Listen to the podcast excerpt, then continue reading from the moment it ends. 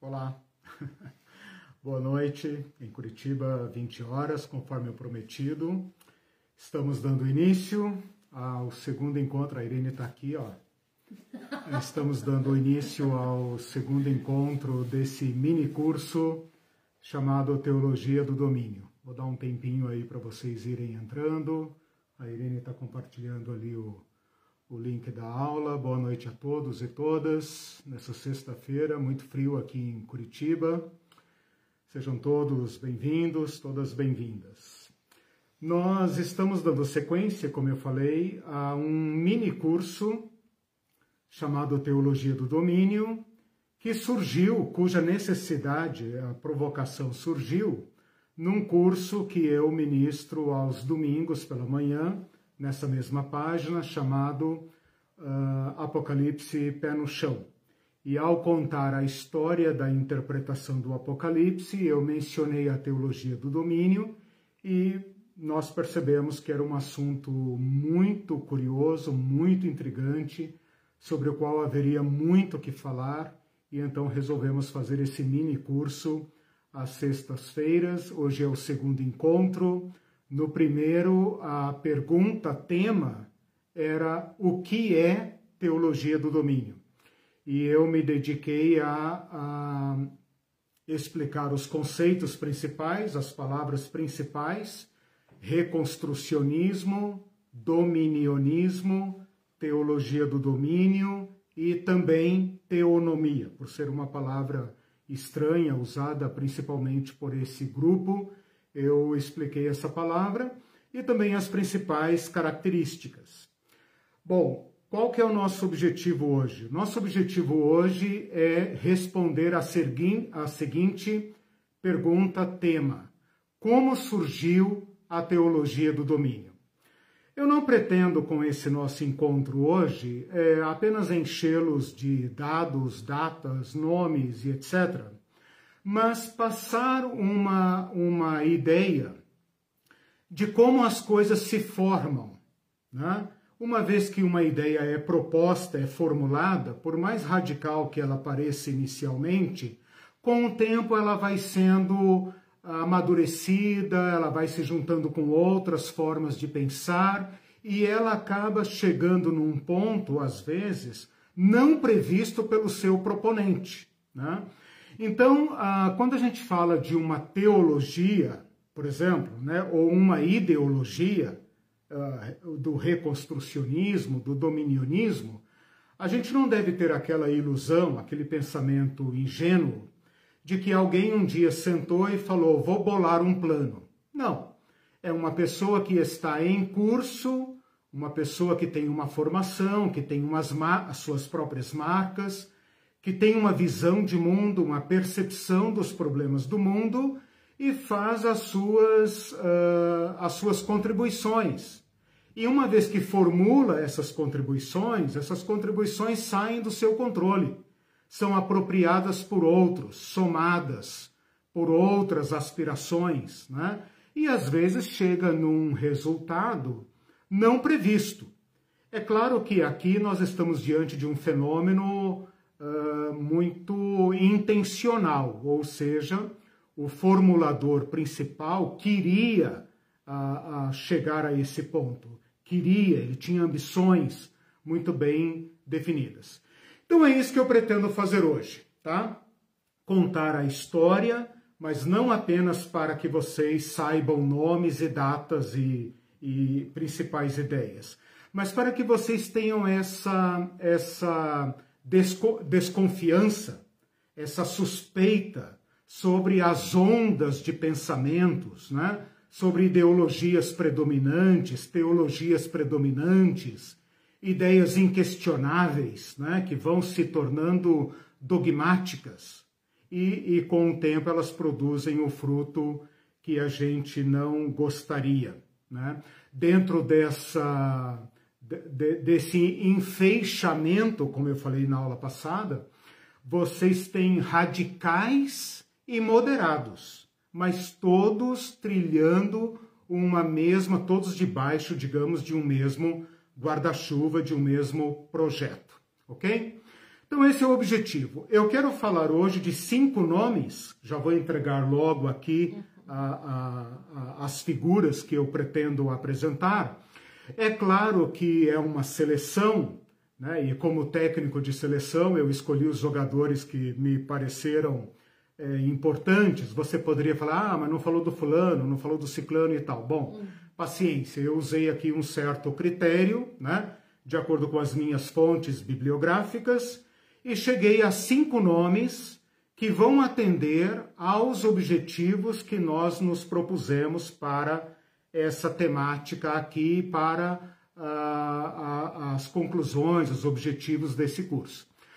Uh, três deles eu já mencionei na aula passada, de, de passagem, né, porque meu objetivo era falar mais sobre os conceitos, né, então eles misturam um pouco. Uh, ideologia com biografia, né? E os outros dois são, os dois últimos que eu vou falar, são, digamos, a ponte desta ideologia com as igrejas, com as denominações, tá?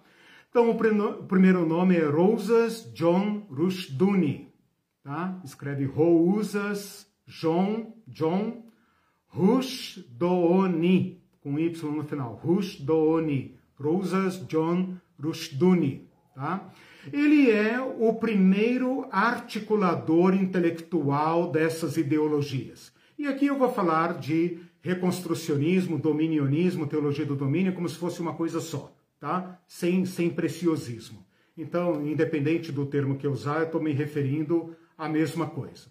O segundo nome que eu quero tratar, apesar de ser pouco conhecido, uma vida breve, talvez de menor impacto, mas foi um homem muito intenso, um grande intelectual, é Greg Bunsen. Greg Bunsen. B-A-H-N-S-E-N. Bunsen. Esse cara, ele atuou na academia, foi um professor, né? e ele é, provocou um grande debate acadêmico em torno dessas teses. Então já vou falar sobre ele. O terceiro é o Gary North, que é genro do Rushduni, esse cara faz a ponte desta ideologia com a economia.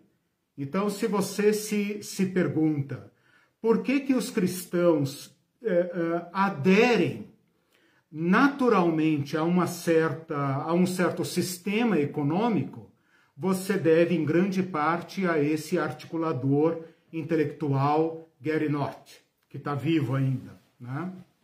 Rushduni morreu recentemente, Greg Bunsen também já morreu.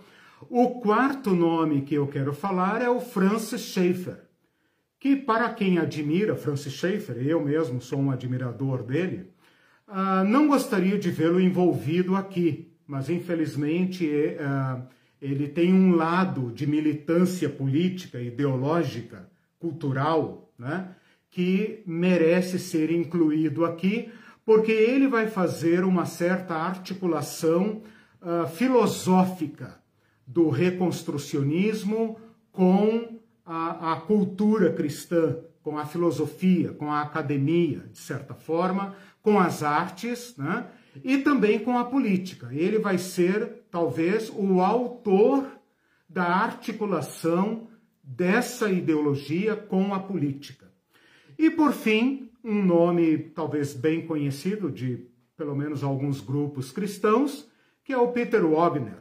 A gente aqui no Brasil falaria Peter Wagner, né? porque é com W o nome dele. Em inglês, Peter Wagner, que é o cara que faz a articulação dessa ideologia com as denominações. Né? Vocês vão perceber que essa ideologia, eu já falei um pouco disso no nosso encontro passado, ela nasce num território reformado calvinista, melhor dizendo ainda, neocalvinista. Né? E o neocalvinismo tem alguns pressupostos que não se comunicam com os crentes uh, pentecostais, que são, na sua maioria, dispensacionalistas e pré-milenistas. Não tenho como explicar tudo isso agora, mas você anote esses nomes para entender. Se a gente se pergunta, então, como eu falei na aula passada, por que, que pastores no Brasil, nos Estados Unidos e no Brasil, da Assembleia de Deus, que é talvez a maior representante do pentecostalismo fundamentalista e dispensacionalista. Por que, que eles estão tão engajados na política? Né? Não preciso nem citar nomes aqui. Né? A Assembleia de Deus brasileira tem uma militância forte na política que representa um giro, um giro é, intelectual, é, doutrinário, teológico. Quem é o autor desta articulação? Peter Wagner. Então, com a ficha corrida desses cinco nomes, eu pretendo uh, uh, mostrar para vocês a genealogia desta ideologia. Rimou, né? Não era para rimar, mas rimou. Bom, para cada um desses nomes, eu vou dar alguns dados biográficos, porque uma pessoa é, embute né, a sua biografia na sua obra, né? A pessoa não faz uma. O intelecto da pessoa tem a ver com a sua biografia, com as suas marcas. Então, eu vou, para cada uh, autor, para cada um desses nomes, eu vou dividir em três itens, tá? Biografia, principais obras e ideologia. Talvez até citando aqui algum pensamento deles e tal. Seria muito interessante, antes de começar a, a expor aqui o Rushduni, falar um pouquinho sobre o contexto histórico desse, uh, dessa ideologia. E aí eu preciso levá-los aos Estados Unidos no pós-guerra. Então, vamos fazer uma viagem muito rápida para o pós-guerra, anos 50, 60. Bom, para todos vocês, né, todos nós que somos mais velhos, né, uh, de 50 anos para cima, Uh, não precisa falar muita coisa, porque nós poderíamos citar aqui uh, facilmente. A Guerra Fria, logo que a poeira da, da Segunda Guerra Mundial abaixa, uh, emergem duas superpotências nucleares, né, que vão dividir o mundo entre duas zonas de influência, os Estados Unidos de um lado e a Rússia do outro, disputando mercado, disputando eh, esfera de dominação ideológica, né? e isso contamina todas as instâncias da cultura, da sociedade e da história do século XX. Né? E influencia também a igreja, a cultura e a política, as doutrinas, a teologia. O comunismo, né, que passa a ser o grande vilão, né? lembra que nos anos 50 a União Soviética está uh, expandindo, né? ela está engolindo países da Europa Oriental para sua zona de influência, às vezes até pela via armada, como Tchecoslováquia, Hungria e etc. E isso é, é, é apropriado pelos Estados Unidos para criar um grande terror em relação ao comunismo. Né? Na verdade, eles estão numa disputa ideológica e econômica. Né? Mas para o público interno, isso é passado como terror. Então, a, a neura anticomunista é cunhada, é formulada aqui. Para completar, o mundo do pós-guerra é um mundo de grandes revoluções. Então, eu poderia falar aqui da revolução sexual, revolução dos costumes, revolução das artes, revolução da música, luta pelos direitos civis. É um mundo que está uh, tomando consciência de si está pulsando, né? E o, o, as revoluções estão ameaçando uh, os governos ocidentais. Basta dizer aqui na América a Revolução uh, Cubana, né, 1959, que finca uma, uma bandeira comunista no nariz dos Estados Unidos.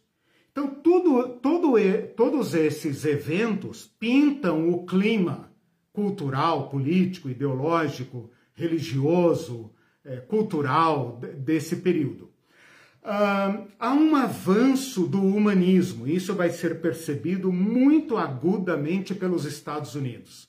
Na busca de uma identidade, na busca de uma ideologia que dê coesão aos Estados Unidos, há um despertamento nacionalista americano, né? há um grande uma grande euforia americana no pós-guerra, mas há também um avanço muito grande do secularismo e do humanismo, né? que vem da Europa, etc., vem de diversas revoluções, como costumes, é, direitos civis, é, é, combate ao racismo e todas essas questões que provocam crises ideológicas muito intensas nos Estados Unidos.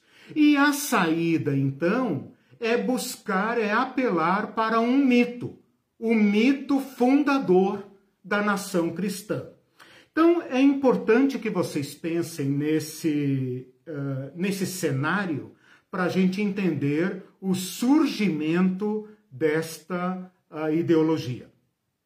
Eu faço aqui um paralelo muito simples e, e rápido, talvez de rápida constatação, entre esse sentimento do americano no pós-guerra com a, a, o, os brasileiros dos anos 90 e do início do século 20.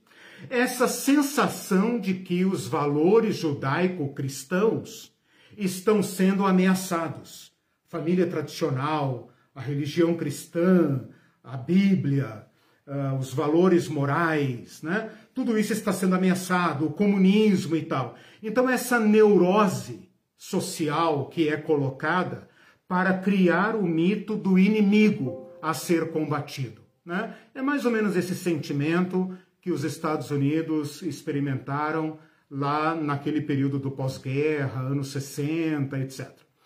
Bom, uh, menciono aqui também para vocês pesquisarem o macartismo, que é um nome esquisito, de um é, derivado do sobrenome de um senador chamado Joseph McCarthy, McCarthy, de Wisconsin, que era senador, ele é responsável por uh, deflagrar, deflagrar nos Estados Unidos uma histeria anticomunista.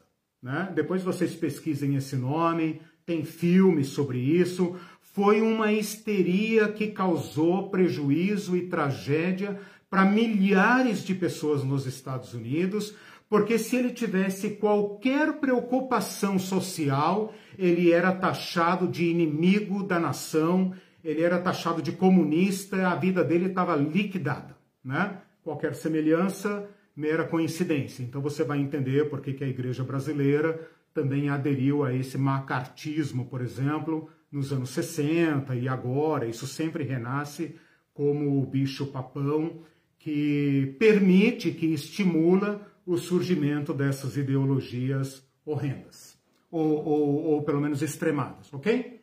Então eu pintei muito rapidamente um contexto eh, cultural para que a gente entenda a força destas, desta ideologia.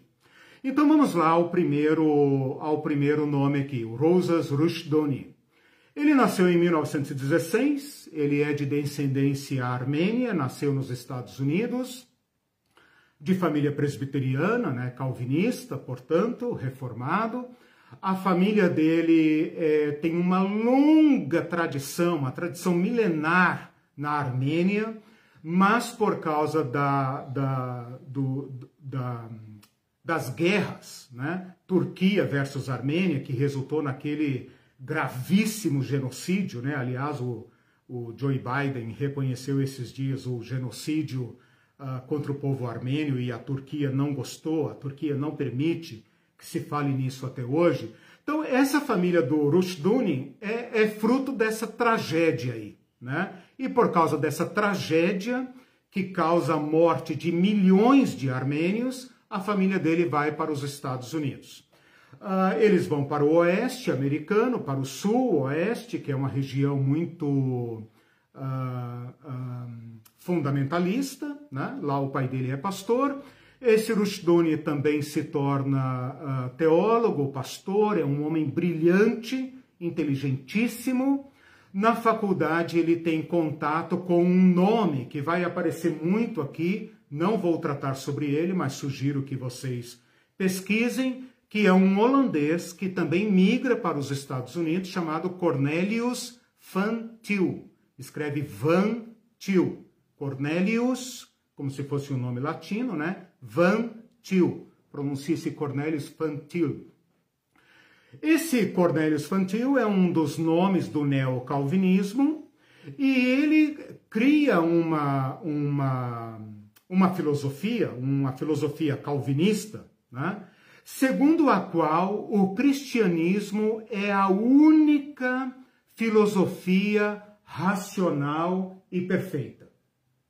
Ela, a, a filosofia cristã, ela é edificada em cima das escrituras, da revelação de Deus. Todas as outras ideologias, religiões, pensamentos, tudo que o ser humano elaborou, inclusive ciência, tudo, tudo que você quiser citar aqui, ele considera como sendo é, cravada de contradições internas, portanto, destinadas à ruína. Portanto, não dá para edificar uma nação sobre filosofias que não sejam a cristã. Então, ele desenvolve uma filosofia que vai ser chamada de pressuposicional. Pressuposto, pressuposicional. Ou seja, a filosofia cristã a, a doutrina cristã, a teologia cristã, é por pressuposto a base de qualquer povo. Então, portanto, é, é sobre o cristianismo que você pode construir qualquer coisa duradoura.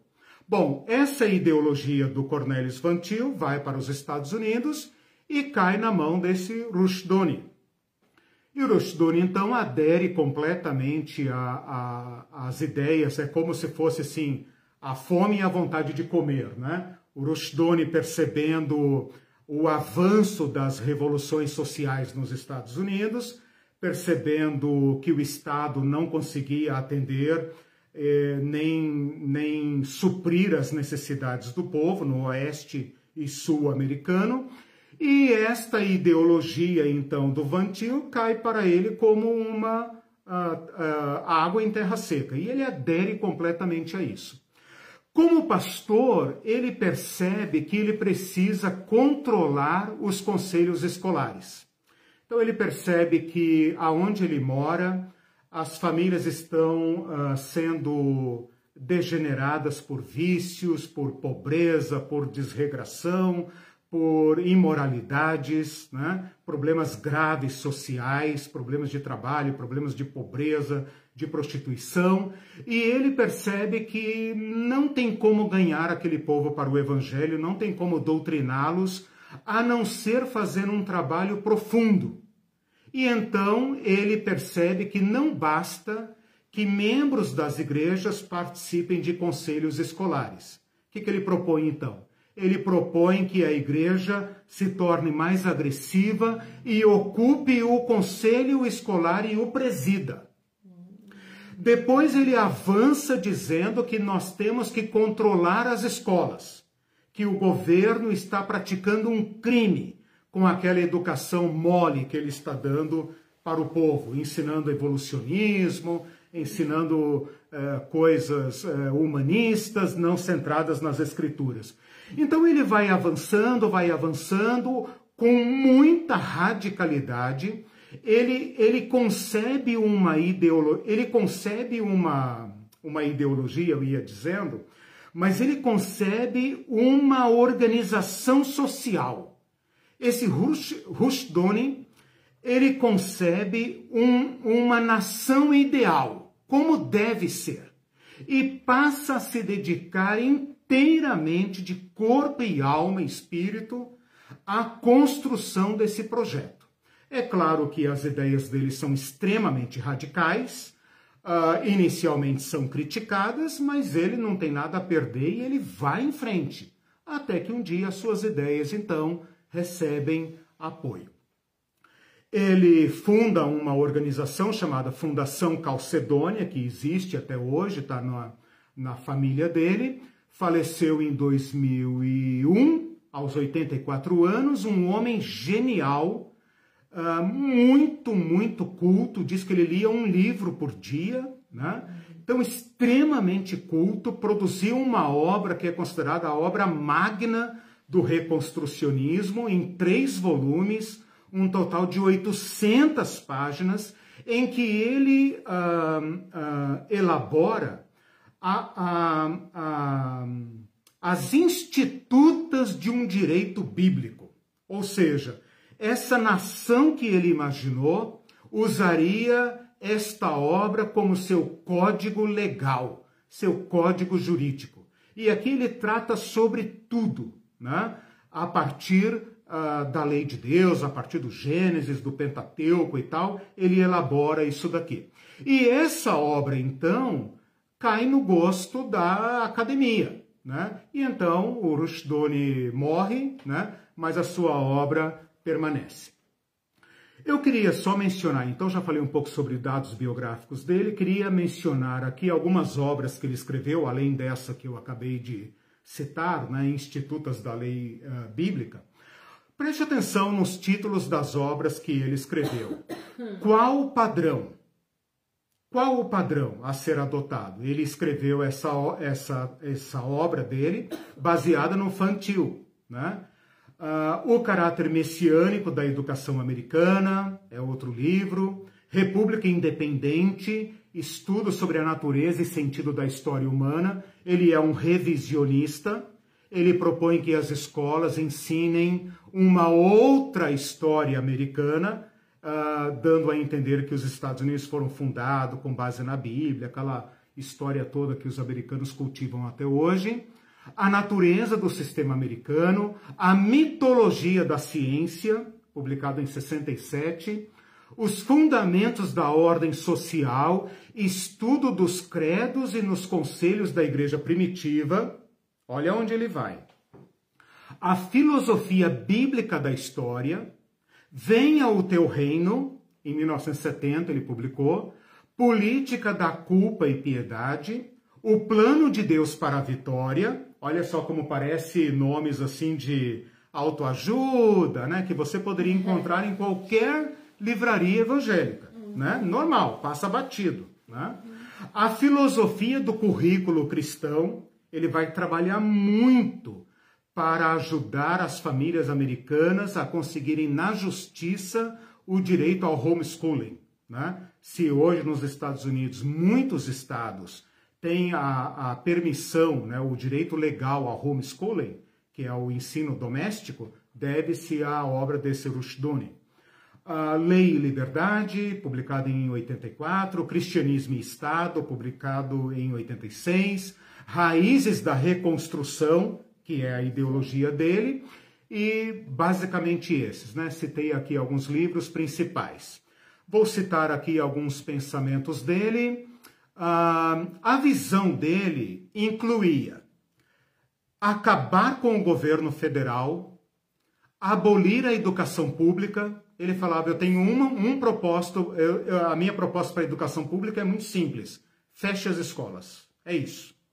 Acabar com seguridade social, todo o aparato social, legislação trabalhista, é, previdência social, acabar com tudo isso. Isso explica porque os americanos até hoje odeiam é, é, sindicato, legislação trabalhista, é, previdência, como é que chama lá, o Obamacare, né?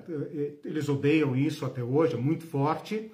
Uh, sujeitar devedores à escravidão por dívidas, acabar com o sistema prisional, a estabelecer a sociedade em, em estrutura patriarcal, mulheres deveriam trabalhar em casa e cuidar dos filhos.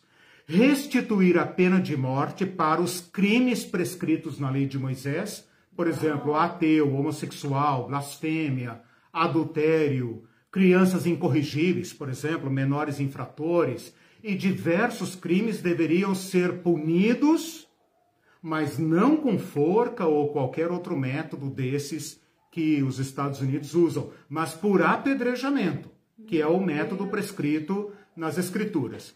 E segundo ele, quando os Estados Unidos e qualquer país que quiser tiver instituído, reconstruído uma nação nestas bases, então Jesus Cristo voltaria para estabelecer o seu reino. Né? Então percebe que ele tem um projeto uh, civilizatório completo, né? que inclui até um lugar para Jesus. Né? Ele estabeleceu a hora, tal, o modo como Jesus Cristo deveria vir. Uh, a lei deveria ser a lei de Deus, né? Uh, todos os lados do espectro humanista são agora, em princípio, isso é entre aspas, palavras dele, demoníacos. Comunistas e conservadores, anarquistas e socialistas, fascistas e republicanos. Tudo demoníaco. O homem é chamado a criar a sociedade que Deus quer. Então, aquilo que Deus, o reino de Deus que Jesus falou, nós que vamos construir. Então, mãos à obra. Vamos reconstruir. Por isso, reconstrucionismo. Mas, gente, é o objetivo explícito da educação cristã é o domínio. Então, ele não está preocupado aqui com Paulo Freire, educação, alfabetização. O que ele quer é uma educação que prepare uma geração para ocupar todos os postos estratégicos do país e então implantar esse projeto civilizatório que ele imaginou. Um projeto ultra radical. Hum. Em resumo, ele propõe uma teologia fascista. Sim, não, não pode falar fascista. Mas não pode falar isso. Reconstrucionista. Era tudo, era tudo com boa intenção, é. né, gente? Porque é. tudo nasce, a maioria das coisas nasce Esse com boa é o problema. Esse é o problema. Medo. Um homem marcado, marcado por aquele embate feroz que destruiu a família dele na Armênia, não poderia agora dar espaço para o humanismo secular. Né? Ele previu que o humanismo secular iria destruir uma nação. E então ele ele não, é que eu que vou destruir. Então, mas a questão é que eles concebem, pensem nisso, eles concebem uma leitura própria do cristianismo. Não é que eles querem propagar o cristianismo, não é uma evangelização cristã, como Jesus falou. É uma leitura ideológica do cristianismo. Isso que eu quero deixar claro aqui hoje com essa minha exposição, hum. tá? Então, o Rushduni é o, digamos, a, a, cabeça de ponte, tá? Ele é o idealizador desse grande projeto. Queria passar agora, então, rapidamente pelo Greg Bunsen, porque ele é o intelectual, ele é o cara que vai fazer o debate acadêmico, né? E, em torno dele vai, vão... Uh, ser publicadas teses e contrateses, né? Uh, obras gigantescas e tal, debatendo, porque ele levou o projeto do Rushduni e do Fantil para a academia. Né? Uhum. Então a coisa cria corpo aqui. Antes tá? de você entrar, hum.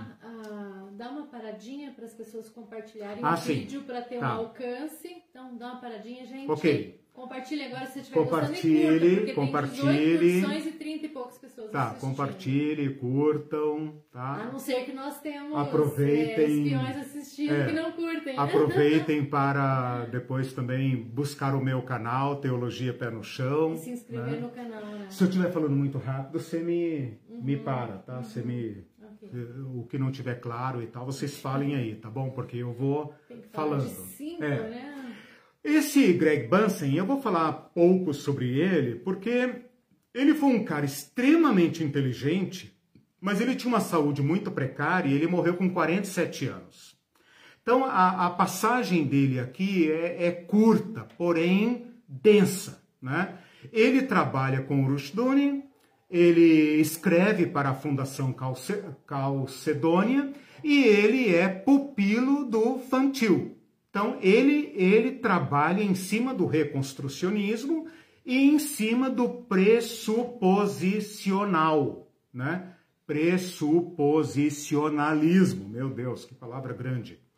Que estabelece o seguinte: a única, o único fundamento racional sobre o qual se pode edificar qualquer coisa é a, a revelação cristã. Fora disso, você está na areia movediça o humanismo, qualquer ideologia, ciência, qualquer coisa que o homem não predestinado faça, está condenado ao fracasso, porque ele não foi predestinado, ele não tem a revelação cristã. Só os eleitos, só os que têm a revelação é que sabem das coisas. Basicamente é isso que ele vai dizer.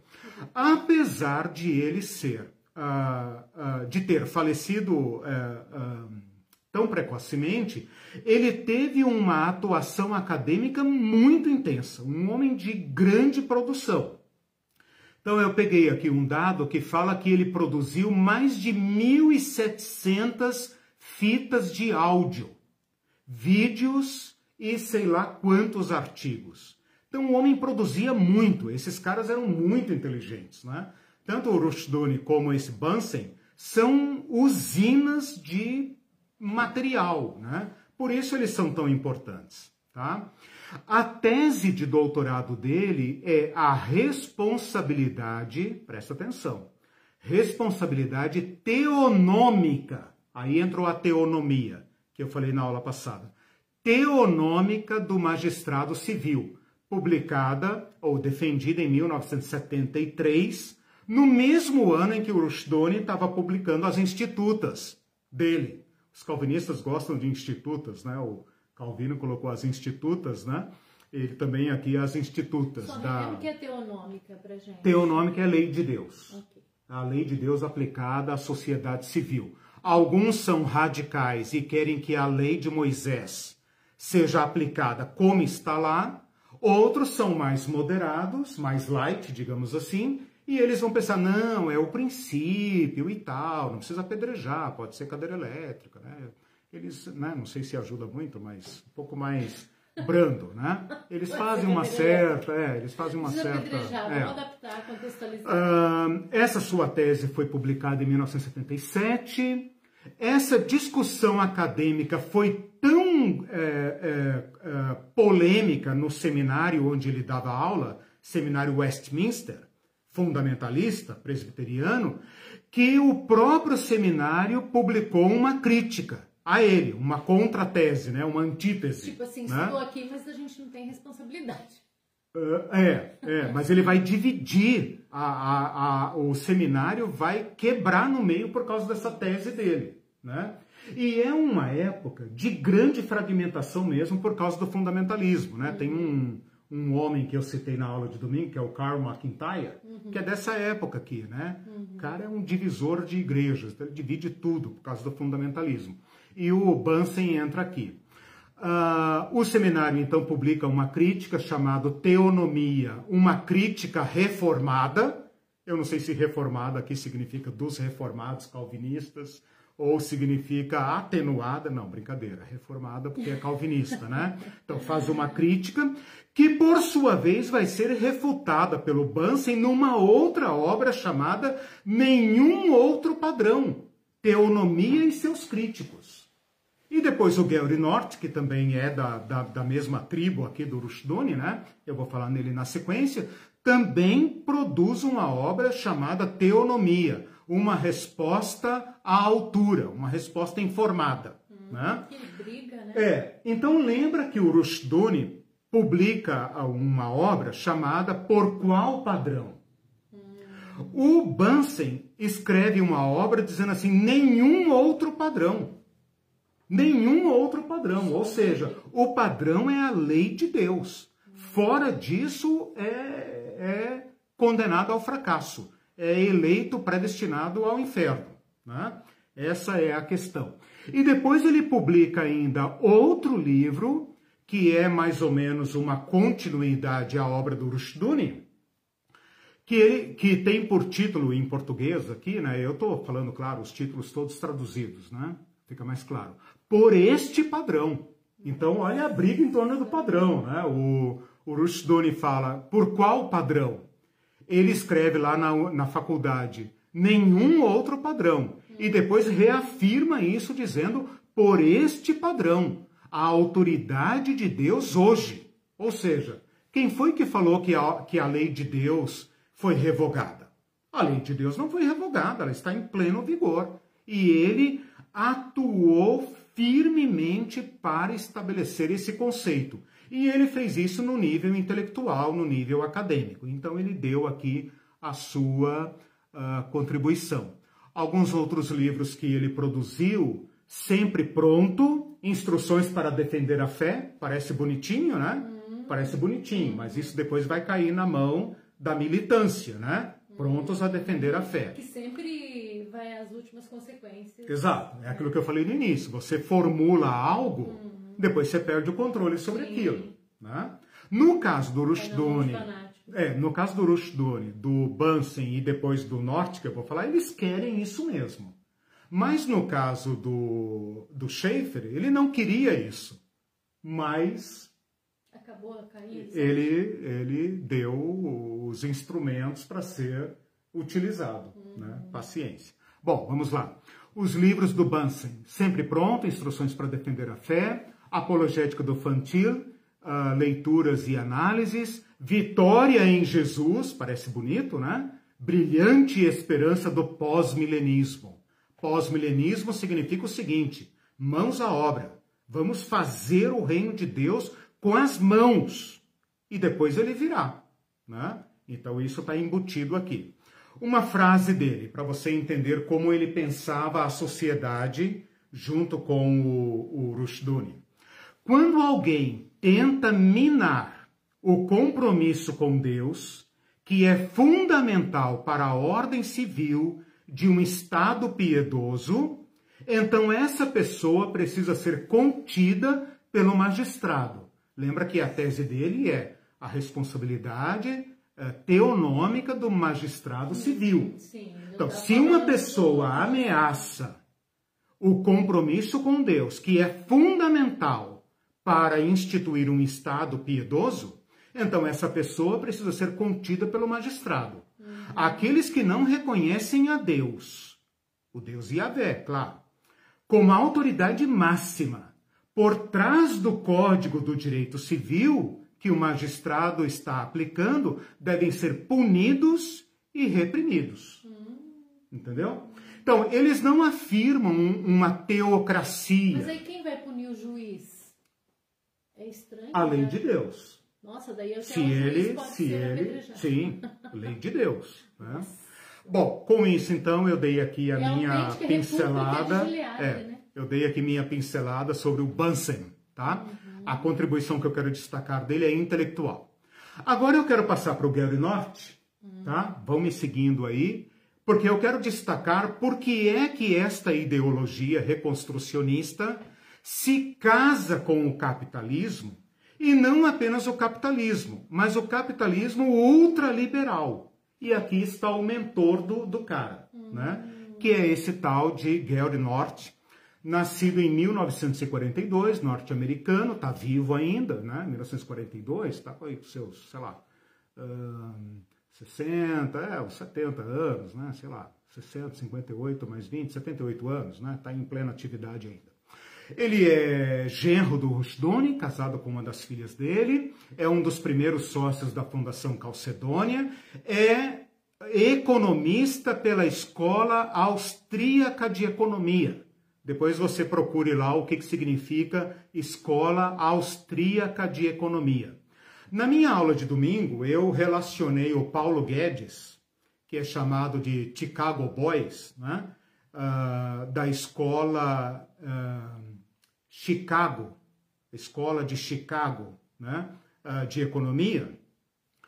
E depois eu fiquei pensando, puxa, qual é a diferença entre a escola de Chicago e a escola de, Aust de austríaca? O problema é que a escola austríaca é mais liberal ainda. Ela é puro liberalismo. E eles criticam a escola que formou o nosso ministro aí, Paulo Guedes, né? Nosso é retórica, né? Bom, então ele é adepto desse ultraliberalismo. Eles querem diminuir o Estado ao máximo para que a mão invisível, lembra? A mão invisível regule a economia. Então aqui eu estou mencionando o Gary Norte, para que vocês pensem na articulação entre essa ideologia reconstrucionista com o neoliberalismo. Aqui está o mentor, tá? Só para você entender o que é essa escola austríaca, eu vou citar aqui dois nomes famosos dessa escola. Um é o Ludwig von Mises, que depois deu nome ao Instituto Mises, que é venerado por todos os capitalistas do mundo, extremamente os mais liberais, como esses aqui do Brasil, né? E o Friedrich Hayek, que também é dessa escola. Depois vocês pesquisem, eles são os papas do neoliberalismo. Né? Porque a gente fica pensando, se leem a lei de Moisés, então por que não, não trouxeram junto uh, todo o arcabouço de proteção social da lei de Moisés? É, por que, que essa parte eles não leem? Né? A articulação está aqui, o Gary Norte. Ele é autor de obras sobre teologia, sobre economia, sobre história, militante radical do liberalismo econômico, dominionista político e adepto da teonomia. Ele foi assessor parlamentar de uh, uh, deputados americanos. A instituição que ele uh, preside contribui com apoio para homeschooling, então ele fornece material didático e etc. Ele mistura princípios bíblicos com a economia liberal, né? então ele embute aí a esse ultraliberalismo econômico dentro da linguagem teológica. Ele faz essa simbiose aí e passa batido. Né? Então a gente fica se perguntando por que, que esse fundamentalismo cristão é liberal na economia. Né? Então tem essa articulação aqui por trás. O, ele escreve para blogs de ultraliberais, ele é libertariano político e ele é identificado pelo New York Times como uma das figuras centrais do reconstrucionismo cristão. Obras dele. Então, eu falei da biografia, eu vou falar das obras. Obras dele. Uh, ele, ele, ele produziu, ele promoveu nos anos 80 uma coleção de 10 volumes 10 volumes chamado Biblical Blueprints, que traduzido livremente seria Projetos Bíblicos, né? em que ele reúne diversos pensadores cristãos reconstrucionistas para formular projetos para todas as áreas dessa nação, desse projeto de nação que eles querem fundar. Então aqui eles vão falar sobre economia, política, escola, arte, é, família, todas as áreas, todos os temas que interessam, eles vão tratar aqui com programa de implantação. Então eles estão pensando estrategicamente, estrategicamente. Todas as áreas com programas, passos, PAP, né? Passos custos, tudo isso formulado por uma verdadeira uh, galeria de intelectuais ligados a essa ideologia. Tá? Ele é autor e coautor de mais de 50 livros. Olha, olha como esses caras são bons para produzir material. Eles não são brincadeira. Né? É o terceiro que eu estou citando e todos de alto nível. Né? Então, autor ou coautor de mais de 50 livros, autor e editor de boletins periódicos e de boletins eletrônicos. Então, eles produzem muito material. Né?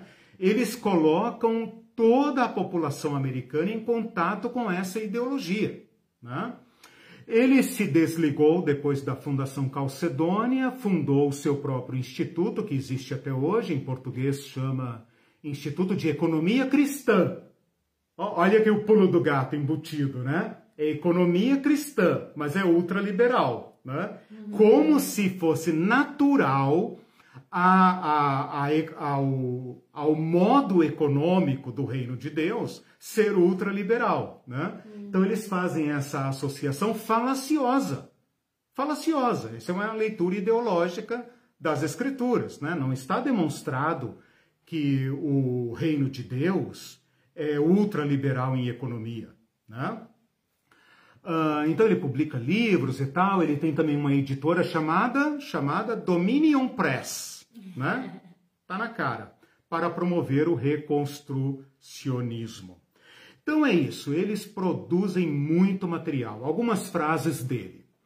Uh, a questão de Deuteronômio 28, se você lembra lá, Deuteronômio 28 é onde está o código das bênçãos e maldições da lei de Moisés. Ele fala o seguinte: o caminho para a riqueza tanto individual como social, depende da adesão à lei de Deus. Deus é soberano sobre os pobres. É Ele que destina pessoas para a pobreza ou não. O Senhor faz pobres e faz rico. É Ele que dá riqueza e tira riqueza. Né? Então, isso justifica a completa ausência de uh, uma, uma, um programa social. Né?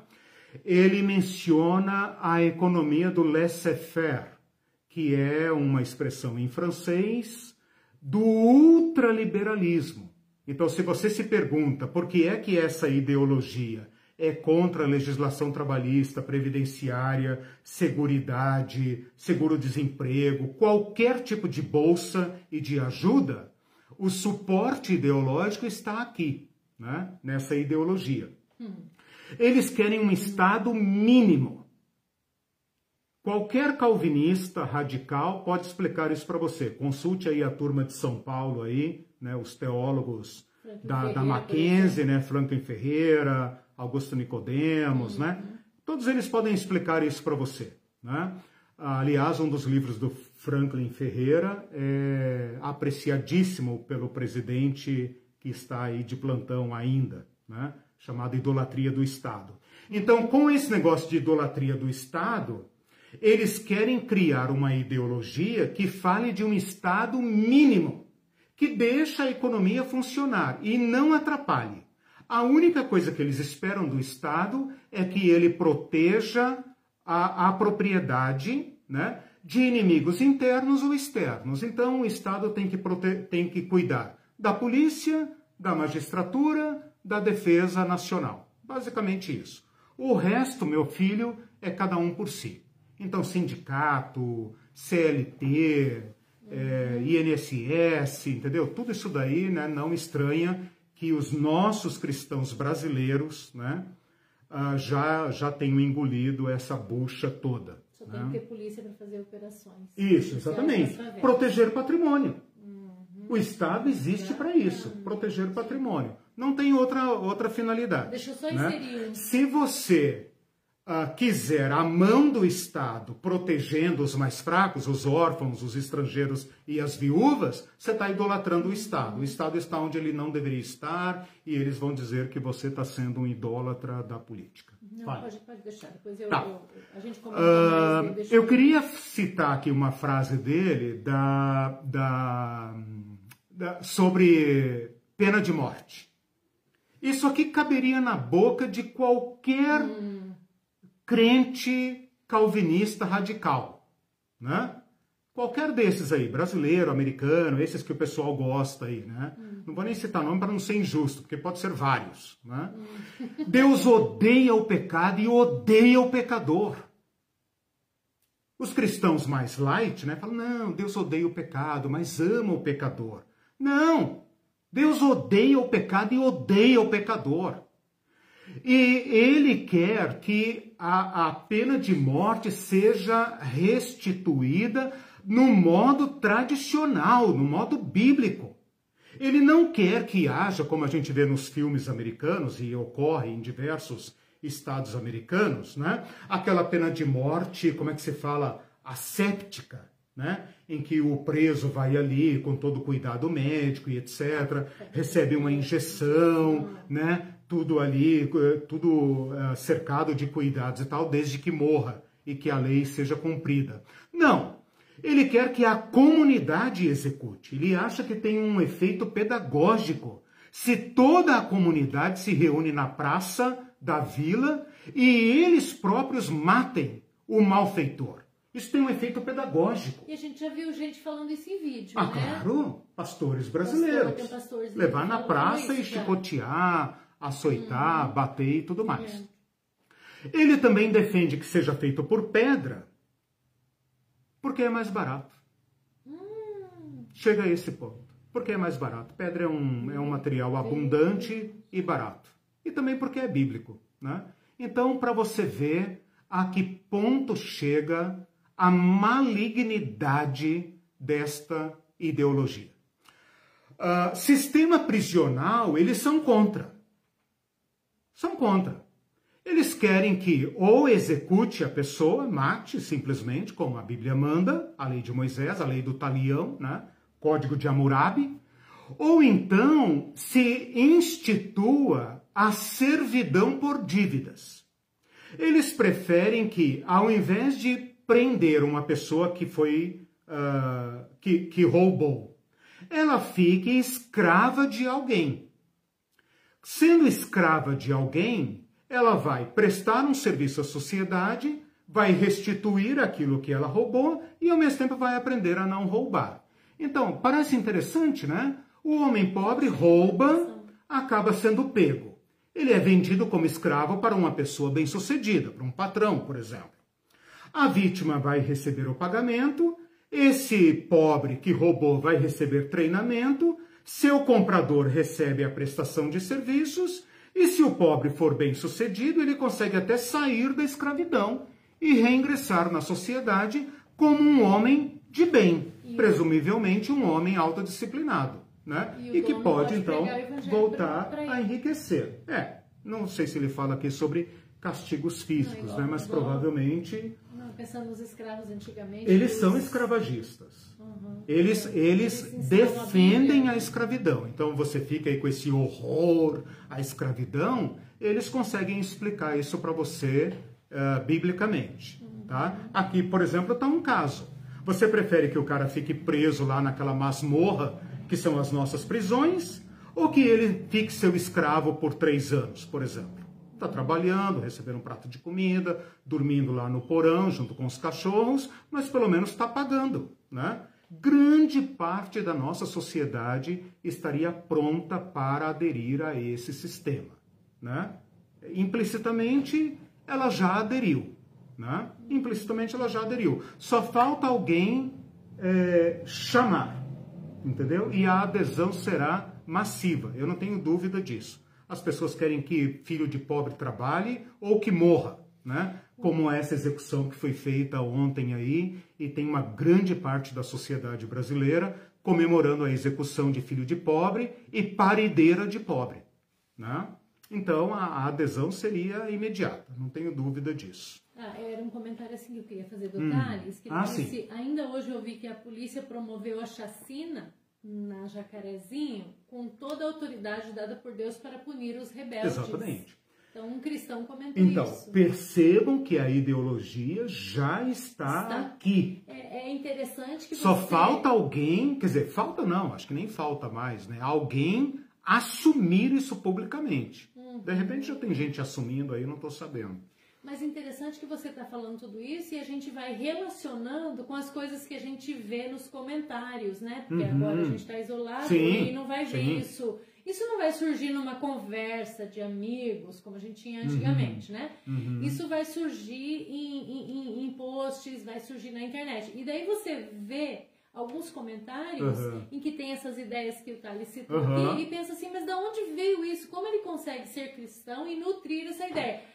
Aí está a resposta. Você está mostrando é, a origem, de onde está Exatamente. Vindo está vindo infiltrado em teologia, foram... doutrina e tudo mais. Isso foi popularizando. E está né? vindo, exatamente. Uhum. E são pessoas, por exemplo, agora eu entro no Francis Schaeffer, tá? terminei o Gary North, uhum. que é o que faz o vínculo uh, com a economia.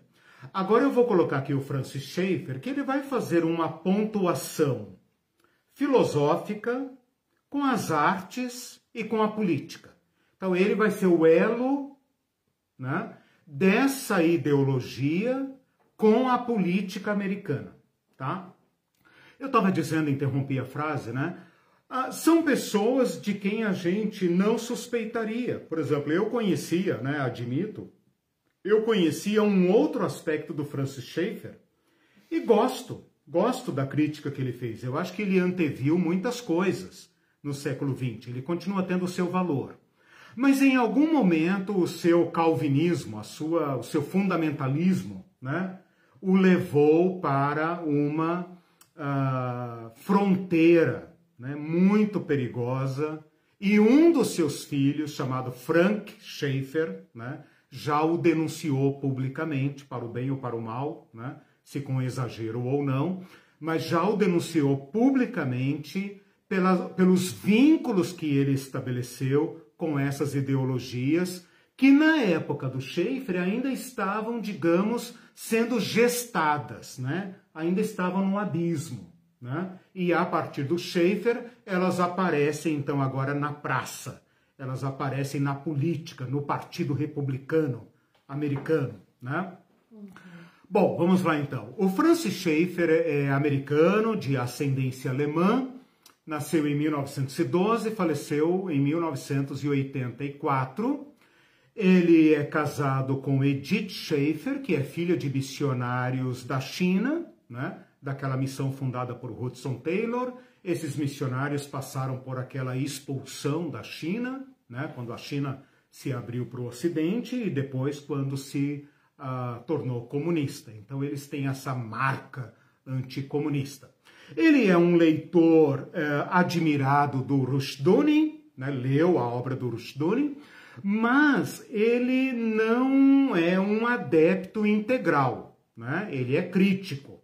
Então ele é um reconstrucionista, digamos assim, uh, soft, né? light. Ele admira algumas coisas e tal, esse apego aos valores cristãos, à cultura cristã, como sendo ameaçada pelo secularismo, isso ele compartilha com o Rushduni. Mas ele é contra, por exemplo, a teonomia, ele é contra a teocracia. Ele quer uma sociedade plural. Mas ele quer que os cristãos saiam do esconderijo. Que os cristãos vão para a universidade, vão para as artes. Que os cristãos também ah, se coloquem na sociedade, rompam o fundamentalismo, mostrem os valores do pensar cristão, né? Mas o problema do Schaeffer é, são suas fontes, né? Ele bebeu em Abraham Kuyper, ele bebeu em Cornelius Van Til é, e outros neocalvinistas radicais, e também no Rushduni, né? Então, esses caras colocam o Schaeffer em contato com esta uh, ideologia mais radical. E aí ele acaba uh, digamos, participando, colaborando. Ele ficou famoso por abrir uma missão na Suíça chamado L'Abri, em francês, né? A Suíça é parte alemã, parte francesa, parte, sei lá mais o que, italiano, né? L'Abri, que em francês significa abrigo. Já tem aqui no Brasil também e não causa estranheza que esteja na mão de calvinistas conservadores. Né? Uh, mas essa missão fez muito sucesso porque no pós-guerra europeu havia muita crise, crise de fé, inclusive, crise, né? jovens, a, o movimento hippie, né? pessoas em crise, uh, diversas questões sendo colocadas, e nessa missão ele coloca o objetivo de debater a fé, filosofia e qualquer questão, inclusive questões não conservadoras, questões abertas, como homossexualidade, droga, qualquer tema que tivesse pulsando naquele momento, né? anarquismo, qualquer coisa. É, isso fez muito sucesso, ele se tornou famoso no mundo inteiro, foi muito para os Estados Unidos. E ele passou então a propor uma apologética cristã em confronto com o liberalismo e com o humanismo secular. Ele achou que o humanismo secular estava se apresentando na cultura uh, pós-guerra, né, dos anos 60, 70 e por aí em diante, até os anos 80, quando ele morreu, né, estava se impondo ao mundo como uma nova religião, e então ele previu esse embate entre o, o humanismo secular ateu versus o cristianismo.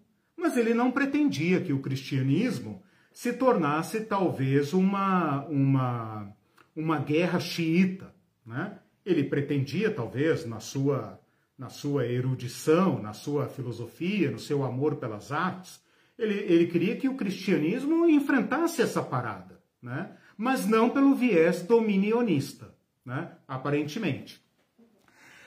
Ele escreve vários livros, documentários, ele escreveu, ele, ele filmou, por exemplo, um documentário que em português se chama Como Devemos Então Viver. percebe claramente que ele está propondo uma forma de vida alternativa ao humanismo secular. Ele está querendo dizer, não vamos deixar o humanismo uh, dar as cartas agora, vamos dizer que nós temos também um estilo de vida. Né? Ele escreveu, uh, ele produziu, aliás, uma série de filmes, O que aconteceu com a raça humana, criticando o secularismo, o ateísmo, o modernismo, o liberalismo teológico. Ele foi adversário do Karl Barth, por exemplo, né, apesar dele ser muito posterior ao Karl Barth. Ele escreveu uma trilogia que ficou muito famosa, existe aqui em português e é boa, né? Quem não leu pode ler, deve ler. Uh, a trilogia famosa dele é Morte da Razão. Estou dando os nomes em português, né? Morte da Razão, o Deus que intervém e o Deus que se revela. Depois você conta né? pra gente não ficar com consciência pesada. O quê? Conta um comentário que a gente escreveu, mas não foi publicado, graças a Deus, por não, Não, mas esse, essa trilogia aqui é boa, é. né? Ele escreve... Mal, né? Não, é boa, eu recomendo, eu não tenho... Todo autor tem que ser criticado, escreveu uhum. no seu tempo. Uhum. Eu acho que o Schaefer tem seu valor, né? É. Porque o pós-guerra deixou um grande vazio, inclusive um vazio teológico, né? E ele uh, previu essa crise é, filosófica. Uhum. E ele reestruturou o cristianismo. Mas o contexto em que ele atuou vai tirar proveito de alguns escritos dele mais, digamos, uh, extremistas, uhum. e é a partir daí que se dá o vínculo dele. Uhum. Então, eu estou pensando aqui na minha mente agora um esquema de conjuntos, né? Ele tem um conjunto filosófico e do lado de cá tem um conjunto extremista, reconstrucionismo. E aqui no meio tem um, como é que fala, um subconjunto, né? Subconjunto não, uma, uma conexão, né? Uma intersecção, uhum. aquele conjunto que fica ali no meio que se comunicam os dois, né? Uhum. E o ponto que se comunica é um livrinho que ele publicou em 1981. Coitado do Schaefer. Eu acho que ele hoje se ele soubesse, talvez, eu estou aqui advogando o Schaefer, né, tadinho. Uhum. Eu acho que ele, ele deve pedir perdão a Deus por ter escrito esse livro. O nome do livro é Um Manifesto Cristão. E com esse manifesto ele pretendia enfrentar o comunismo, está uhum. na cara, o título é Manifesto Comunista, do Karl Barth e, e Engels, né? Uhum. Uh, e também um manifesto humanista que estava sendo publicado ao longo daquele período. Desculpa, né? Barth não. Karl Marx. Não, Karl Barth. Ah, não. Agora, não, agora Karl Marx, sim. Eu falei Karl Barth? Yeah. É. Ah, desculpa. Eu falei Karl Barth agora há pouco, né? Agora não, agora é Karl Marx. Obrigado por corrigir, senão vai é tudo errado. Uh, esse manifesto cristão vai ser o ponto de contato do Schaeffer com essa, é, essa uh, ideologia reconstrucionista. Então, essa ideologia vai usar esse documento para se habilitar como proposta política. Então, é, é a, a, a, direita americana, chamada Nova Direita Americana, né? New American Right, famosa, né? Nova Direita Americana, que ressurge com Ronald Reagan em, nos anos 80, uh, ah, vai se valer desse documento e da popularidade do Schaeffer, né? do seu calvinismo, da, da sua grande adesão entre os cristãos americanos para se habilitar como proposta política. Né? Mas a obra artística, filosófica, teológica do Schaeffer permanece, claro, aberta à crítica. Né? Nós não temos ninguém canonizado. Né? Mas a prova de que o Schaeffer é um cara que está nessa intersecção é que os reconstrucionistas mais radicais não gostam nem dele nem da obra dele, entendeu? Então esse manifesto acaba sendo, é, acaba sendo o meio de uh, contato né, do reconstrucionismo com a política. Por que, que eles não gostam do Schaefer? Porque o Schaefer é muito moderado, né? O Schaefer ele fica ali no meio do caminho. É, dos que você citou, eu acho que, não sei se é porque a gente já trabalhou com essas obras, Sim. três obras dele. E nós trabalhamos com as obras, digamos, boas, boas dele, né? É. As Daí, principais. tipo, é, para mim ele, dos que você uhum. citou, ele é o melhor até agora. Ele é. ele é assim, vamos dizer, o menos perigoso. Parece que foi uhum. usado a literatura é. dele O que acontece? O problema é que ele, ele, ele é citado, ele é apropriado por radicais, né? Então esse Pat Robertson, que é americano, famosíssimo, Jerry Falwell, uh, um, outros aqui que são militantes anti-aborto, toda essa neurose da direita americana, né? Todos eles se apropriaram do Schaeffer, usam o Schaeffer como seu, seu fundamento teórico, né? Então o Schaeffer, coitado, vai carregar essa peixe aí. Mas a grande preocupação dele era uh, colocar o cristianismo de volta na, na, nas esferas de debate, né? Eu vou citar aqui apenas uma frase dele, ele diz o seguinte: isso aqui ele falou num programa uh, de televisão, se não me engano, foi o famoso Clube 700 do Pat Robertson, né? que eu não sei se existe ainda e tal. Ele está vivo ainda, que eu, que eu me lembre, né? Muito famoso, né? Pat Robertson. Esse Pat Robertson uh, chegou a ser candidato à presidência dos Estados Unidos, né? Infelizmente para eles, para esse grupo reconstrucionista, ele perdeu, né? mas eles se recuperaram e se recolocaram no, no cenário. Vou ler aqui uma frase que resume o pensamento do Schaeffer sobre esse embate com o humanismo. Hoje nós vivemos em uma sociedade humanista. Eles controlam as escolas, eles controlam a televisão pública, eles controlam a mídia. E o que temos a dizer é que vivemos em uma sociedade humanista. Os tribunais não estão sujeitos à vontade do povo através de eleições ou reeleição. Todas as grandes mudanças nos últimos 40 anos vieram através de tribunais. E o que temos que ter em mente é que o governo como um todo, mas especialmente os tribunais, está se tornando um veículo para impor essa visão sobre a população em geral, mesmo que a população não tenha essa visão. Cara, isso poderia ter sido dito por qualquer brasileiro fundamentalista hoje. Por que, que os brasileiros fundamentalistas, bolsonarianos, odeiam o STF? Querem que o STF desapareça. Tem gente falando que o STF está, como é que é, possesso de demônios. Estava vendo agora há pouco um pastor falando, irmãos, nós temos que orar 24 horas por dia para tirar os demônios do STF. Eu pensei, eu não sabia se ele estava se referindo aos 11 capa preta, né? Uh, ou se ele acha que de fato é uma guerra espiritual. Mas esse ódio do, do, do, da magistratura, que acaba arbitrando valores não religiosos, que não refletem os valores da nação cristã, isso te parece familiar? O Brasil é uma nação cristã, o Brasil é do Senhor Jesus, né? Os Estados Unidos é uma nação cristã, fundada em valores cristãos. E agora a Suprema Corte, por exemplo, uh, não exige que se leia a Bíblia nas escolas. Não, não exige que se faça orações. Isso está sob ameaça, está causando uma revolução secular humanista na nação. Ora, nós brasileiros temos aí cidades é, consagradas ao Senhor Jesus, né? Uh, sessões de Câmara de Vereadores que começam com orações e leitura da Bíblia, né? esse tipo de coisa. Né? Então vocês percebam como o cenário está pronto para uma radicalização dominionista. Okay? Um, se você, deixa eu ver aqui uma frase. Tá, peraí, eu terminei a frase? Tá, terminei uma uma uh, jornalista, uma estudiosa, que eu até recomendo aqui, se conseguir, acho que você consegue escrever o nome dela aí, Caterine, com K, né? T-H, Caterine Eurica, uh, Y-U-R-I-K, Rica, né? Uh, Caterine Eurica, é, eu não sei qual é a origem desse nome dela, ela, ela fez uma... É, hã? Um K no final? Não, com CA, como se fosse rica, Yu, rica, Yurika. Catherine Yurika.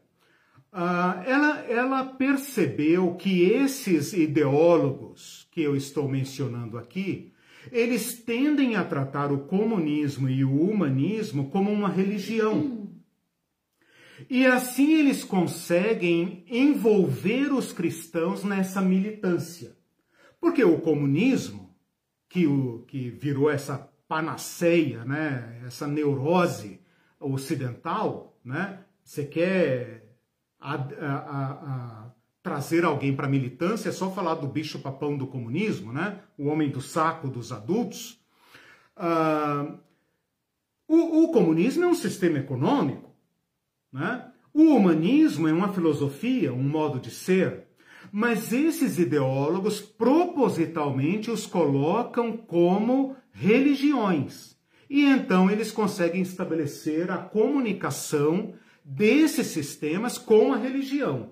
E aí a coisa muda de figura, porque daí qualquer cristão entende. Né? Se você espiritualiza o comunismo, se você espiritualiza ou religiosiza, teologiza né, essas, essas ideologias, você então consegue a adesão uh, dos cristãos para combater falsas religiões ou religiões demoníacas. E então você traz os cristãos juntos nessa militância.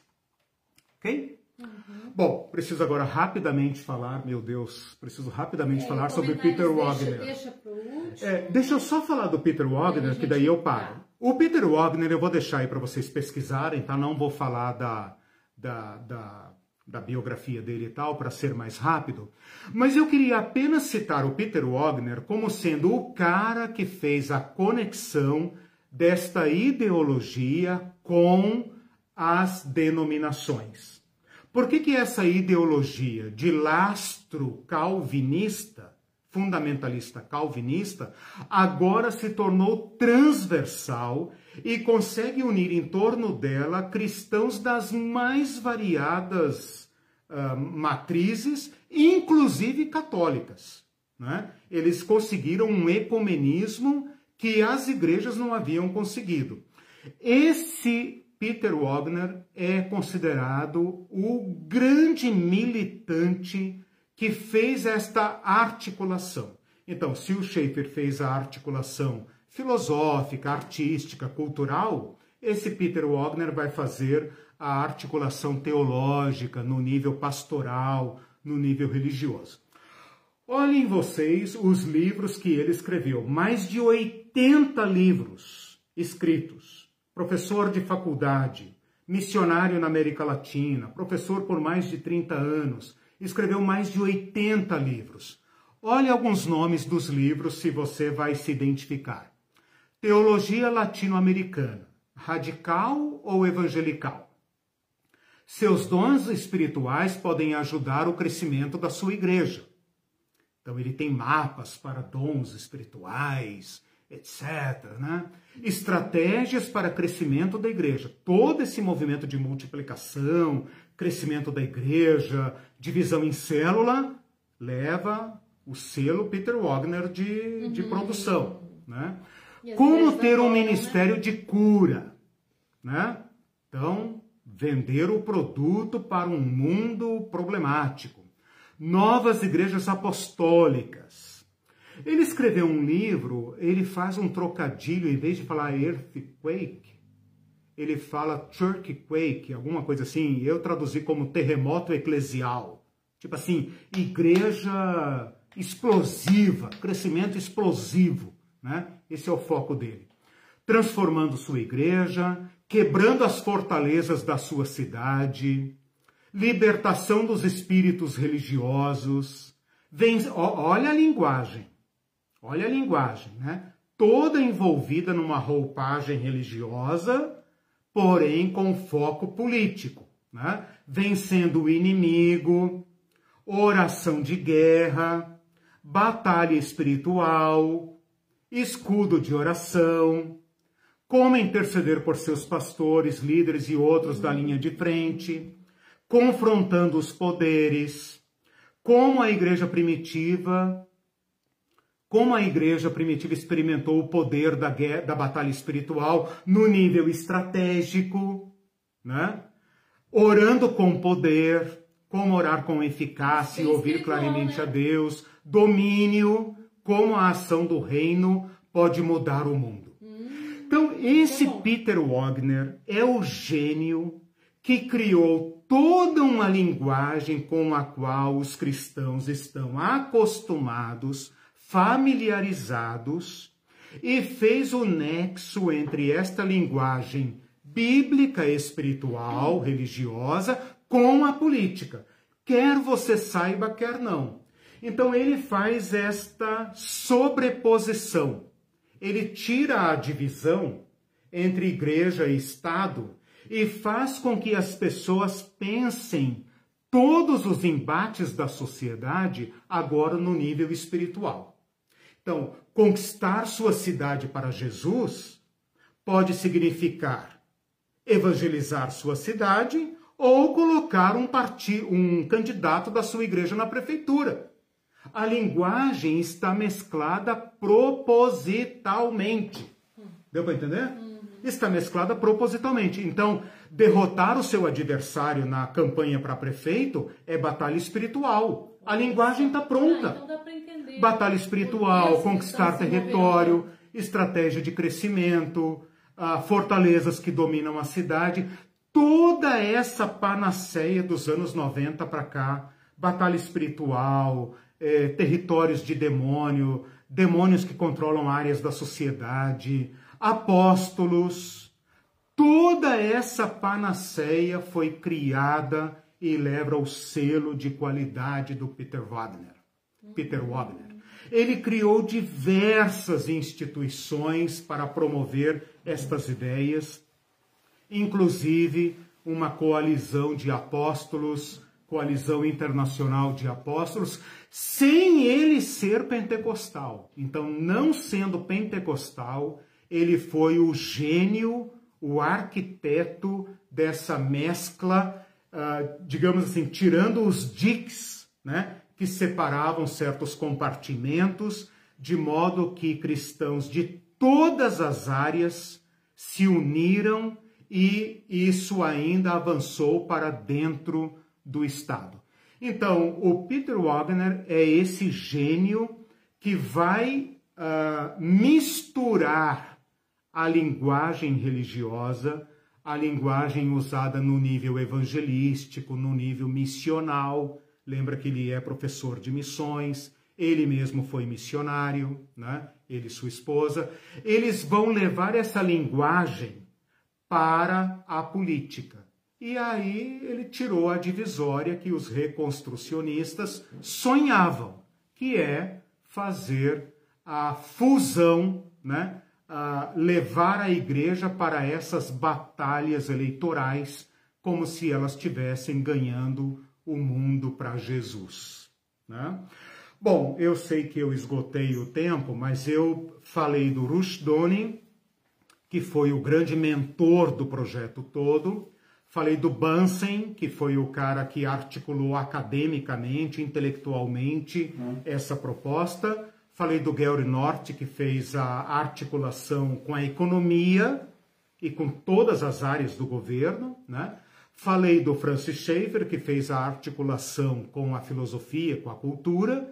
E agora, por último, então, falei do Peter Wagner, Peter Wagner. Espero que vocês pesquisem, porque esse é o cara que colocou a linguagem da igreja na política.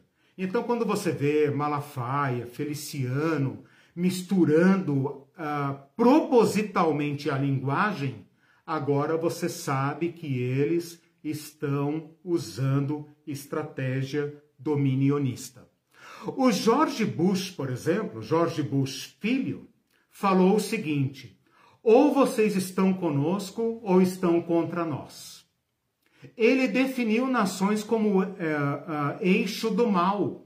Olha aí a linguagem religiosa, a linguagem espiritual sendo usada na política. Né? Então, isso já tem história nos Estados Unidos e agora chegou aqui para nós também. E se você está se perguntando por que, que a igreja, o que, que a igreja está fazendo uh, nessa militância feroz, como se fosse uma batalha de vida ou morte, né? Eu estou mostrando para você como isso começou lá nos anos 50, 60, até chegar aí aos anos 90, ao George Bush, ao Trump. Né? e aí eu paro para a gente uh, encerrar essa parte mais, digamos, ideológica. E aí as, agora os comentários e tá. perguntas. Sim. E aí eu vou fazer. Uh, Pode falar e é, eu atendo depois no chat, porque eu estourei muito o tempo é, de vocês. Como a gente está muito avançado, você não vai poder falar muito sobre cada uma, tá? A Eliana Inocêncio disse terrível hum. essa teologia reconstrucionista Isso. é a base do fascismo. Exatamente. O cristofascismo vem daí. Vamos é, falar sobre ele depois. É. O Douglas não está aqui, mas ele usa é. essa expressão. José Martins disse, onde ficam os ensinos de Paulo, o apóstolo, na, do apóstolo Paulo na, na ideia dele? Quando você estava falando ainda do Rushdoni, eu diria até onde uhum. ficam os ensinamentos de Jesus, né? Também. Aí você percebe que o fundamentalismo é de fachada. Ah. Né? É uma leitura ideológica das escrituras, seletiva. Fica uhum. muito claro. Sim. O Celso, essa teologia da boa intencionalidade sempre foi maligna. A pretexto de dizer que toda ideologia não presta, resta o dominionismo em todas as esferas da vida. Resta a nossa, né? É. O lamentável é que nos evangelhos, nos evangelhos, Cristo sempre deu exemplo de alteridade para com todos os povos, tanto é que reconheceu a maior fé da figura de um combatente romano sem estar uhum. iniciado na fé judaica. Uhum. Cristo não é dominador, ele possui um senhorio a quem o reconhece de bom grado e não Totalmente. mediante dominação. Claro. Totalmente de acordo. Ah, o Guilherme Freitas lembrou do conto da Aya. Não sei se vocês que assistiram. É o, é, sim, que é o que seriado é, que você falou, sim, claro, Repo, claro. Da República de Gilead, né? Que acontecem coisas aqui a gente fica, meu Deus, Exatamente. lembrando do... Exatamente. Incrível, né? Que eles tentaram levar a cabo uhum. no seriado é, é, essa coisa, mas, uhum. mas fachada também. Uhum. Porque o problema era a esterilidade no, uhum. no, no uhum. na série, uhum. e aí a, a, acabando né, a déficit de população e aí eles inventaram essa questão de colocar, né, usar uhum. as aias para uhum. supravam as. Sim, e, vale a pena mas, ver. Mas ainda, ainda é, é fachada. Uhum. A Sim, questão, a coisa. é usado como ideologia. Esses, a grande sacada desses caras, que outros não conseguiram, e agora estão conseguindo nos Estados Unidos, no Brasil e em outros lugares, é o seguinte: usar a religião como veículo de um projeto político. Uhum. Porque a religião está pronta, ela está aí. Né?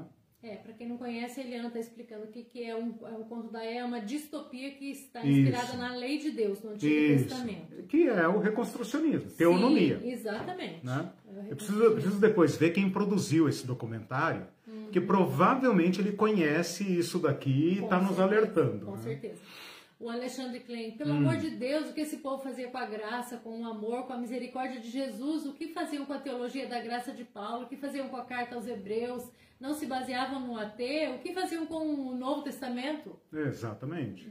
E, ideologia. E você vê muito claramente que é uma ideologia. O André Oliveira, pastor André Oliveira uhum. assistindo, falou boa noite, ótima aula. O reconstrucionismo é o lado doentio da tradição reformada. Graças é, a Deus pela existência do outro lado. Ah, sim. gente como Bart, claro, Shaw, claro. John Mackay, Multman, etc. Sim, sim, claro. Desculpem, até eu acho bom você ter falado isso, que fica parecendo que eu estou aqui metendo pau no, no calvinismo, né? Muito bem colocado. Né? Uhum. É uma é. deturpação, é. um excesso, né?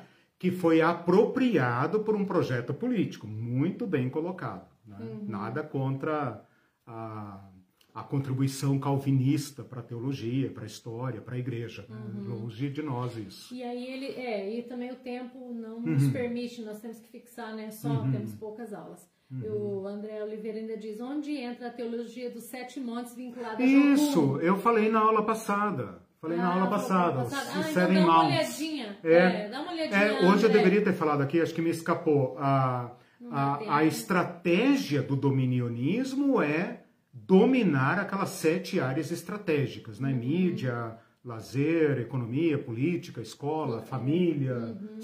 seven mounts, uhum. né? Okay. É, ok, é isso aí. É, a Ivete o massacre de Jacarezinho e os comentários que, de que só bandidos foram mortos mostram todo o ódio e preconceito que antes era discreto. Exatamente. Exatamente. Olha o monstro que está surgindo e aí. E aí o Thales respondeu, não sabem nem quem morreu ainda, mas já uhum. rotularam como bandidos. Claro, claro. É, a Neivia perguntou: uhum. a teologia dos traficantes evangélicos se enquadra nessa teologia do domínio? Pois é, eu quero falar sobre o Brasil aqui, sabe? Eu estou me próxima... preparando para falar sobre o Brasil. Se eu acho que já são, sabe, Neivia? Porque olha só, usar o nome de Deus para fazer uma coisa contra Deus não tem escapatória vai produzir um monstro diabólico. Né? Então, me parece, né, preciso estudar melhor a questão, mas me parece que todas as vezes que alguém tenta colocar-se no lugar de Deus, o que ele acaba fazendo é um satã. Né? Uhum. Então, aí está o grande perigo dessa malversação da, da fé cristã como veículo político. Eu vou estudar melhor essa questão, mas me parece que é a face, ela falou a face, ela usou essa expressão, o, André usou a face horrenda, o lado é, corrupto e tal. Mas é a face diabólica desse projeto. Digamos, é o fruto não desejado, quero crer. Né? Uhum. Quero crer. E em algum momento você falou hum. Karl Barth como liberal, aí o André Oliveira falou foi o maior teólogo reformado que ajudou a demolir o liberalismo Sim. teológico, mas quem achava Sim. era eles, né? O, o mas... Schaefer bate no, no Barth, né? É. Bate no Barth.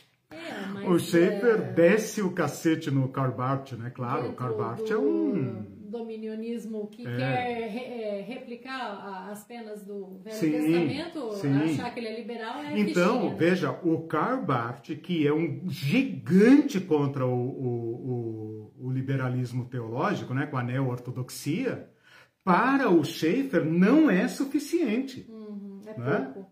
Não é suficiente. Então o Schaeffer, por isso que o Schaeffer vai parar no fundamentalismo, né? Ele tanto uhum. fez, tanto fez que foi parar no, no fundamentalismo, né? Paciência. Ah. Mas o Karl Barth é um gigante, né? Que salvou a teologia do século XX, né? O Mindu diz, teologia do domínio, gênero, terror, classificação de anos, efeitos colaterais, alienação. Ele é ótimo, É, né? exatamente. Ah, a Eliana, pensando nesse lado da, hum. dessa ênfase do calvinismo aí, é, comentou, o calvinismo é mais perigoso do que o pentecostalismo. É, mas eh, fazendo essa ressalva, gente, por favor, né? O, o objetivo da, é, o objetivo da aula não é não é, é, linchar ninguém. Veja, o calvinismo, o pro, veja, eu, eu acho que eu comecei a aula falando sobre uhum. isso, né? Que nós perdemos o controle sobre nossas ideias, né? Uhum. O pentecostalismo tem uma história maravilhosa. Eu não estou aqui é, é, denunciando o pentecostalismo. Né? Mas ele também se tornou canal de transmissão de algumas coisas que eles não deveriam ter feito, não, que trai o objetivo. O pentecostalismo nasce no sul dos Estados Unidos e promove, digamos assim, de modo inédito, uma comunidade cristã multiétnica. Então, assim, os pentecostais americanos mereceriam uh, uh, todos os aplausos por colocar brancos e negros num, numa celebração litúrgica. Tem seus méritos, né? mas isso serve de alerta para nós, que a nossa prática cristã pode ser deturpada por outros.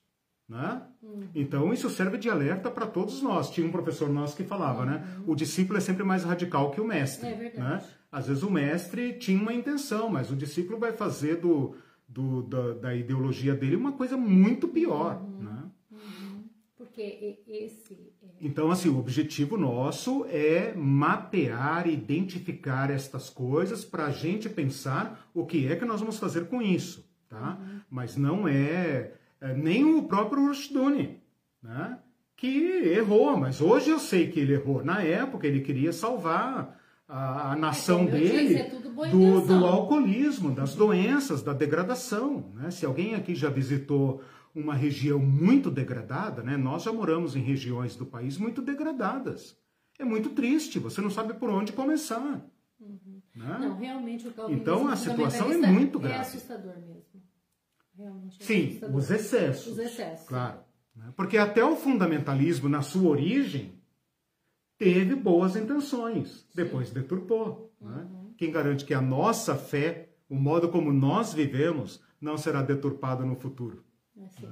um, uh, o André diz: Franz Schaeffer não faz teologia da cultura. Seu suposto diálogo com a cultura dita secular tinha somente uma finalidade: mostrar a decadência da cultura moderna. Quem fez Isso. teologia da cultura foi uhum. Tillich, por meio do hum, famoso okay. método da correlação. Ok, ok. A Ivete, quando o STF avalizou o golpe contra a presidente Dilma, a presidenta uhum. Dilma, nenhum pastor achou que os ministros eram demônios.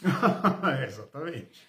Aí, aí você aí, vê a ideologia, é, né? Aí o Thales completou, muito menos orar pela Dilma, lembrando que ela fora colocada por Deus para Exatamente. liderar a nação. Daí muda, ah, então é, é, é flexível Sim. essa... É muito explícito, né? é. né? Muito explícito a jogada ideológica usando a religião. Então, se tem um objetivo essas nossas aulas é a seguinte: sorria, você está sendo filmado. Então, sorria, você está sendo manipulado. Muito cuidado. Né? Eu uhum. comecei a, o nosso encontro hoje falando é. isso, né? É, o olho vivo com as ideologias, com esses dogmas das igrejas, com esses é, ídolos intocáveis, com doutrinas intocáveis. Cuidado com isso. Você pode estar se, sendo usado como um idiota útil dentro de um projeto de poder. Simples assim. O Almerico Bion de Lima disse: excelente exposição, desvendar os elos entre os pensadores do Isso. neoliberalismo e do dominianismo, para mim foi bastante importante. Isso. E a Neiva, é triste ver quem se diz pastores e cristãos defenderem quem propõe a morte, tortura aos que não concordam com a loucura que, que acreditam. É.